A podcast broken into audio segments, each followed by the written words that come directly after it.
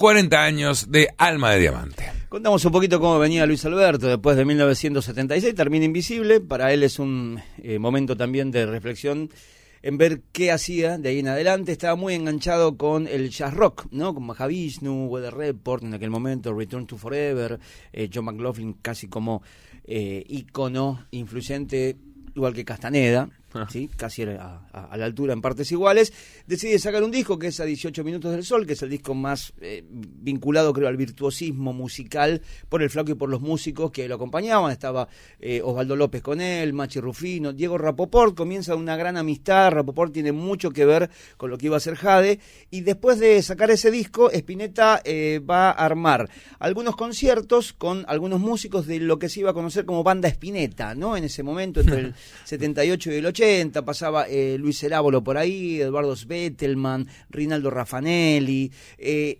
Spinetta viaja a Estados Unidos vía, en este caso CBS, a través de Vilas para grabar el disco Only Love Can Sustain. Era una idea de meter al flaco en el mercado americano. Obviamente no sucedió, nunca iba a suceder. ¿Vos sabés que Guillermo Vila es el, el padrino? El padrino, claro. De tan amigos que eran. Sí, sí, el padrino de Dante que había nacido en el 76. Claro. ¿No? que era muy muy muy chiquitito. Creo que un disco nadie recuerda, de Vilas y Spinetta. Sí, es muy raro. En Estados Unidos. Flaco grabando con Alex Acuña, con músicos que haciendo temas de Gino Vanelli, ¿no? Algo bastante raro, por lo menos para el Flaco.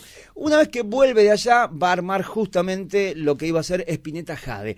Eh, fíjense que si uno escucha Only Love Can Sustain, solo el amor puede sostener, el disco en inglés de Luis, eh, tiene intervalos que se llaman Jade. Después iba a contar Lito Vital en una nota que en realidad era un tema largo, Jade, y lo que hizo la compañía fue partirlo en algunos pedazos y de esa forma tenerlos como separadores de ese disco en inglés. Eh, hablamos en el comienzo, eh, tenemos algunos testimonios. Primero con los participantes del disco, sacando a Beto Satragni, que ya falleció hace un tiempo, obviamente sacando a Luis fuimos a hablar con Juan del Barrio. Juan del Barrio que ya había tocado en Suéter, que estaba siendo parte de esta primera formación de lo que iba a ser Spinetta Jade, nos cuenta acá cómo es el momento previo, qué músicos iban a estar por entrar a Jade y cómo se termina la formación de la banda, me parece en un análisis muy piola para aquellos y aquellas que son fanáticos de Spinetta, hoy a 40 años de la salida de Alma de Diamante.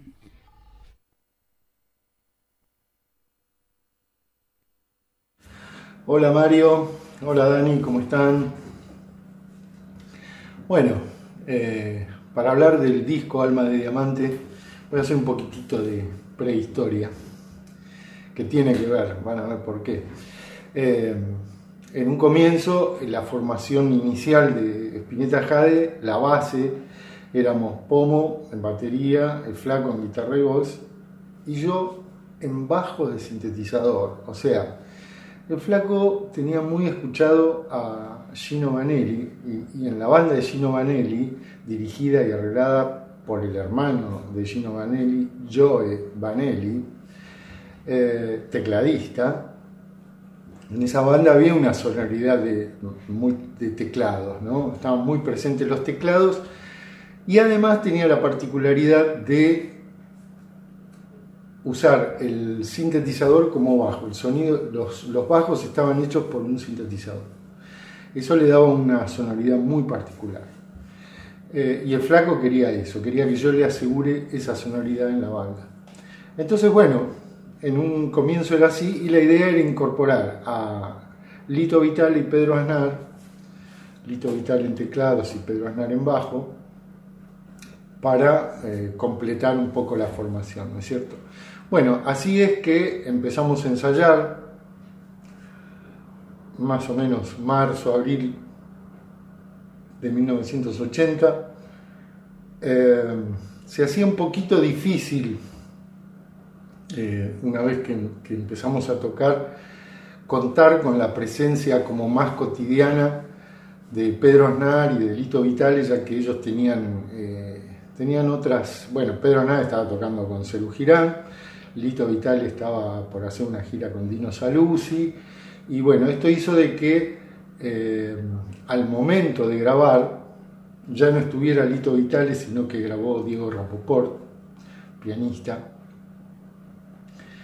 y Pedro que iba y venía, porque él estaba muy, muy enganchado, obviamente, con Cerú Girán en, un gran momento, ¿no es cierto? Entonces, Eh, al momento de la grabación, finalmente no grabó Pedro Aznar el bajo, sino que grabó Beto Satrani, ¿eh? eh, un, bajista que, pobrecito, divino, se tuvo que aprender los temas en dos días, no sé. Del, del, disco hay, digamos, tres temas en los que yo toco el bajo, Dale Gracias, Sombras en los Álamos y Diosa Salvaje, y en los demás temas, cuatro temas más, eh, toca Beto, que se los tuvo que aprender al retoque, no sé, en un día, dos días, ¿viste? Porque iba a grabar Pedro, después no grabó Pedro y al final, bueno, de sopetón ya estábamos en el estudio y se tuvo que aprender los temas, genial y genial lo que toca en el disco también, ¿no? Qué loco, ¿no? Que la formación podría haber sido Lito Vital y Pedro Aznar. Sí, totalmente. En el bajo, ¿no? Lo que contaba Juan del Barrio, que ellos van a debutar en obras con Cerú.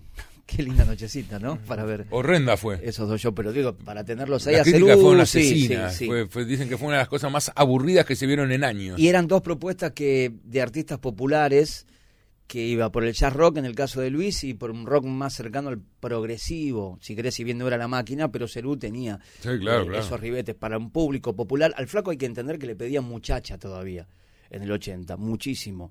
Eh, iban una espineta que tenía ya 10 años por lo menos de carrera eh, consolidada y le pedían canciones que el flaco no tocaba porque estaba en un plan totalmente distinto. Eh, lo contó acá, la influencia era Gino Vanelli, tener dos teclados y jugar eh, por lo menos armónicamente de otra manera. El baterista de ese disco, ya que fuimos a hablar con sus protagonistas reales, era Pomo, Héctor Pomo Lorenzo, uno de los tipos eh, más queridos en el ambiente de rock argentino, el baterista de Invisible, baterista de Papos Blues, estuvo con el flaco un tiempo bastante largo y nos cuenta acá algo interesantísimo también, que es el arte de tapa la obra de Alma de Diamante, lo que tenemos nosotros acá arriba, bueno, acá lo explica el señor Pomo Lorenzo.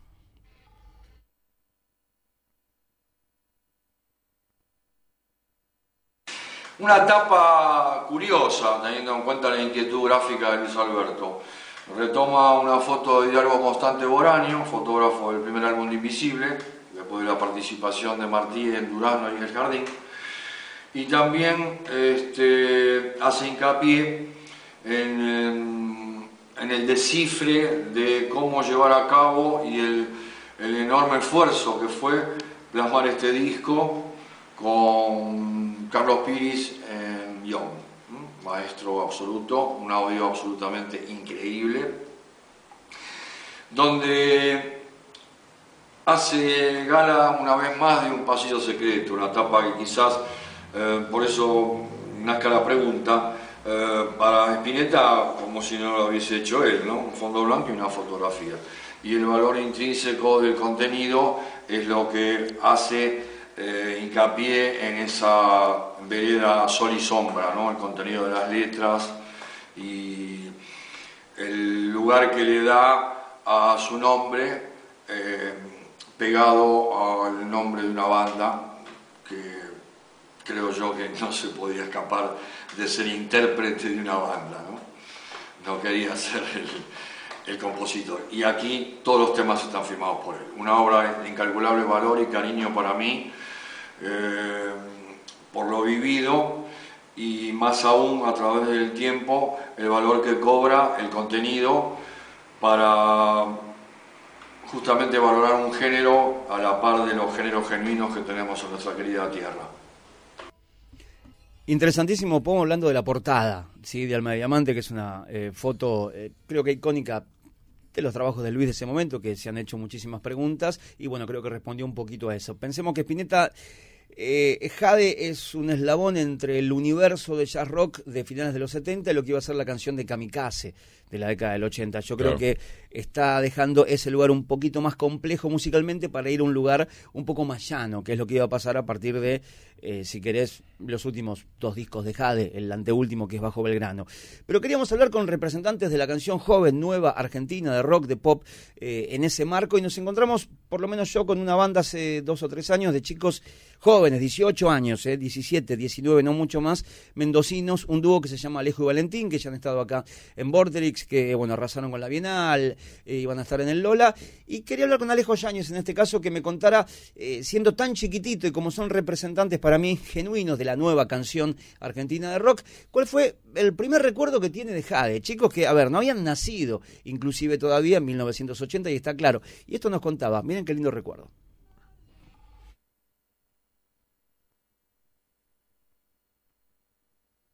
Hola a todo el mundo, aquí Alejo, ¿cómo va? Siempre es una linda ocasión para hablar del flaco, así que agradezco mucho a Dani la invitación. Mi primer recuerdo de Jade es un recital que veo desde que soy muy chico eh, de la banda en Badía, en donde el flaco tiene como un chaleco amarillo y un enterito verde y él tiene guantes amarillos también, está hecho un marciano tremendo y hacen un repertorio increíble, abren con resumen porteño, eh, creo que hay, cierran con los libros de la buena memoria. Em, yo lo que siento es que tiene Jade, lo que tiene Luis, ¿no? Y lo que tiene Jade es que es como que viene del futuro, ¿no? Y llega y, estaciona acá. Eh, hoy todos estamos flasheando con el jazz progresivo, con Snarky Papi, con Jacob Collier, tremendos animales de la música, y sin embargo uno para la pelota y dice, ¡eh! El flaco tuvo una banda en los 80 que iba por ahí más o menos. Es una realidad, digo, a día de hoy, si uno ve este tipo de artistas o los eh, Dirty Loops y después te encontrás con un mm. flaco que estaba en ese momento de eh, mostrar mucha música grandes músicos. Con, con, toda esta vertientes que tuvo el flaco y que lo demostró después, tenía ¿tuvo muchos detractores? Digo, este disco, por ejemplo, este primer disco, Pinesta Jade, ¿tuvo detractores? Y él venía de la época de Invisible que pensaba que fue una banda exitosa para él. Digo, después de su y lo contamos acá, es la primera banda que hace Luna Parks completos. Eh, con Invisible le estaba yendo bien. Después Invisible se mete en un lugar mucho más cercano, digo, al jazz rock, composiciones más largas. Este es el momento de composiciones más largas de Luis también. Y ah, hay gente que quería volver a la simpleza. Mm. Y él acá te cierra con un tema de ocho minutos. Digo, ya estaba un poquito más en ese plan. Y también, si bien es el primer disco de Spinetta Jade, Spinetta Jade no va a ser exactamente esto. Van a ser canciones más cortas, sí va a ser en esta, en esta música al charrol, sí, Vanelli, y todo eso. Linda música, pero eh, él saca este disco como para decir, bueno, este es el potencial de esta banda, pero después entiende que no puede seguir por acá, ¿no? Pero la verdad que siempre son, los discos de Pineta siempre fueron muy bien tratados, pero no son grandes vendedores. No, no, de hecho, lo decíamos recién, este disco tiene dos temas conocidos, uno muy conocido, que es el que da nombre al disco, un disco corto, que tenía siete canciones, digo que no era muy extenso. Eso tampoco fue, para la época era raro, un disco de siete canciones. Y con el la duración de un disco de una hora, de casi 10 canciones o 12 canciones. Salió para Ratón Finta, que era una compañía que había armado eh, Alberto Jañán en ese momento con Spinetta, justamente, que es por donde sale eh, este álbum, que es el primero de Jade, editado un día como hoy, hace 40 años. Ojañán se va a abrir de esto y va a sacar Ojañán Record y saca toda la nueva movida de Soda Stereo, Calamaro, Enanitos Verdes, eh, todo, todo eso pasa a ser Ojañán después. o sea, este moño, mira dónde sale, ¿no? Lo escuchamos ahora a Juan del Barrio hablando de su labor como tecladista y lo que le pidió Spinetta. ¿Qué le pidió Spinetta a él dentro de un disco? Esto le pedía, mira.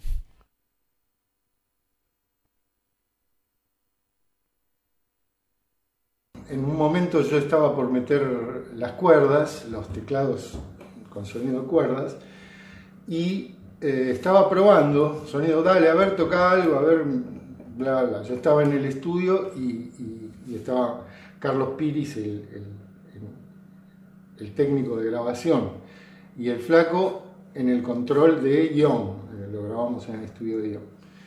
Eh, entonces, bueno, dale, a ver Juan, toca un poquito, que vamos probando el sonido, que yo, pum, pum, pum. Entonces yo me pongo a zapar, a improvisar algo así con las cuerdas algo parecido a lo que tenía que tocar, pero era otra cosa, estaba zapando. Y bueno, eso quedó grabado y después el flaco lo incluyó como la introducción a Alma de Diamante. Digamos, no fue algo previsto, sino algo que surgió ahí en ese momento y que yo no tenía la intención de incluirlo, la verdad. Pero bueno, eh, Spinetta tenía esas cosas, ¿no? De, de, repente decir, bueno, a ver, incluso en ese mismo tema hay un entro mal eh, con, una, con un sonido de cuerdas, eh, entro antes de lo que tenía que entrar, y esas cosas se pueden borrar tranquilamente, fácilmente, pero no, el flaco lo quería dejar, lo consideró como una señal, como algo especial y lo dejó. Así que bueno, eh, por un lado, sí, algunas cosas estaban preparadas y por otro lado, no. Eso es lo, bueno de, hacer música también, ¿no? O, este tipo de música que permite estas situaciones, que finalmente terminan enriqueciendo un producto que eh, no era previamente pensado, ¿no? calculado. Qué loco, uno tal vez el momento de teclado más conocido del, sí que, sea una improvisación de algo que él no quería. De algo que él no quería y que no pensó en ningún momento y que salió así. Digo, bueno, hay, hay un montón de cosas en los discos que uno desconoce y materiales que venimos escuchando quizás hace muchísimos años.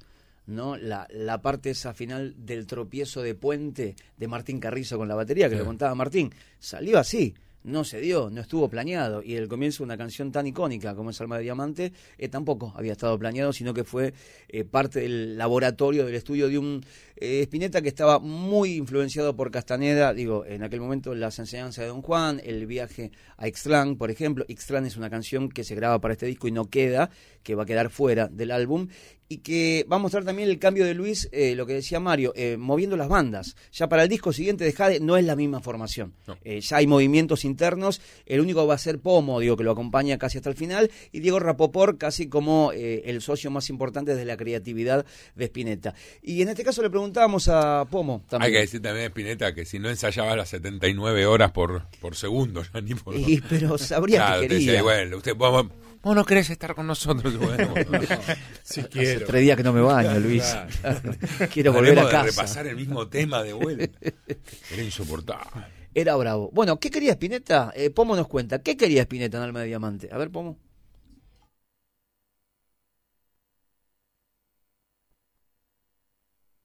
Humildemente y con todo respeto, como decía Luis, este, creo que aquí está una de las pautas que siempre marcaron los cambios de Luis Alberto. Es decir, el último disco de un determinado proyecto como embrión del primero del siguiente proyecto.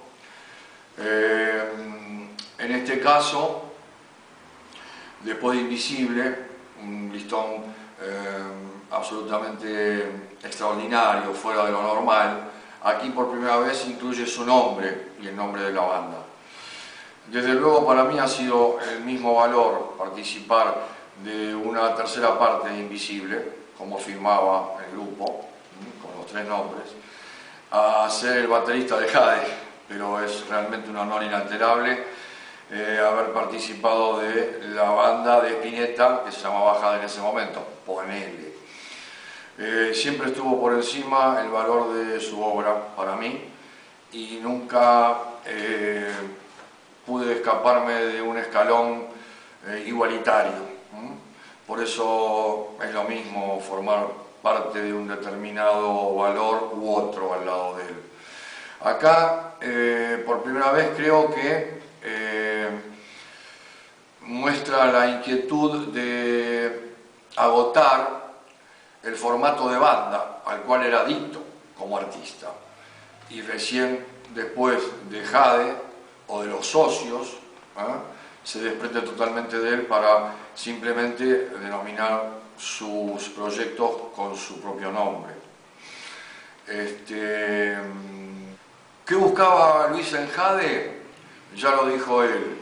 Eh, es decir, en este disco en especial era incierto aún eh, agotar, creo yo, el formato de banda por completo y según sus declaraciones lo logró con esta banda a través de los cuatro discos. Logró todo y teniendo en cuenta, claro, que para cada disco era una banda distinta.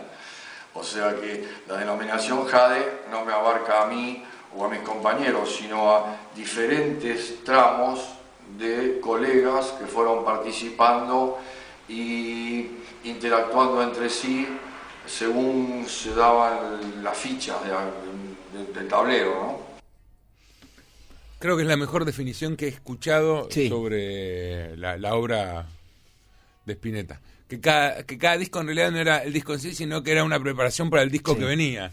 Que a su vez, por definición, era una preparación para el disco que venía. Es muy interesante lo que dice Pomo eh, ahí. Claro, como el embrión de lo que iba a presentar más tarde. Batero.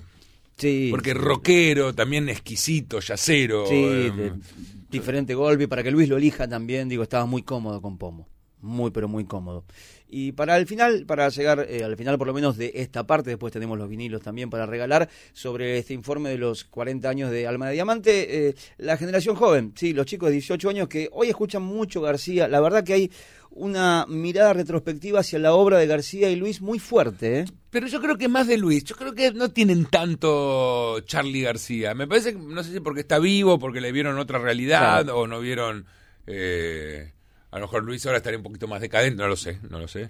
Pero me parece que hay toda una generación que respeta mucho más o, copia más a Spinetta que a García. Incluso más a Fito que a García, te diría, en un punto. ¿eh?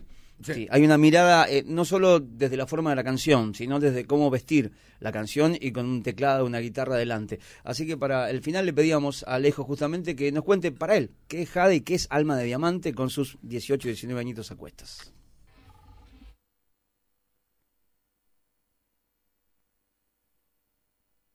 Tanto el disco como la canción Alma de Diamante, la verdad es que me desarman completo.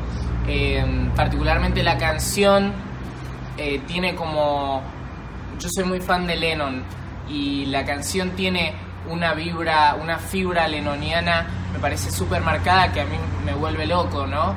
De hecho, ya la banda, creo que la banda es solo batería, bajo y piano.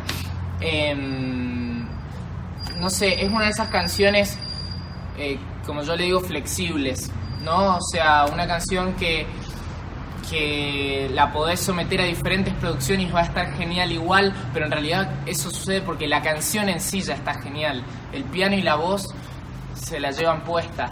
Em, y en cuanto al disco, lo que yo destaco básicamente me parece que es como la amplitud, ¿no? El abanico sonoro que tiene el disco es tremendo.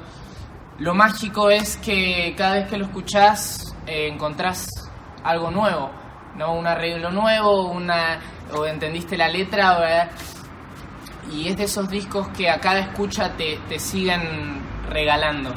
Em, pero bueno, me parece que básicamente eso es Luis, ¿no? Eh, del piso para arriba, sorpresas. Entonces, esa capacidad de, de la chispa y la magia. Y en el infierno inflacionario y entre los líderes del mundo, tu corazón se abrirá.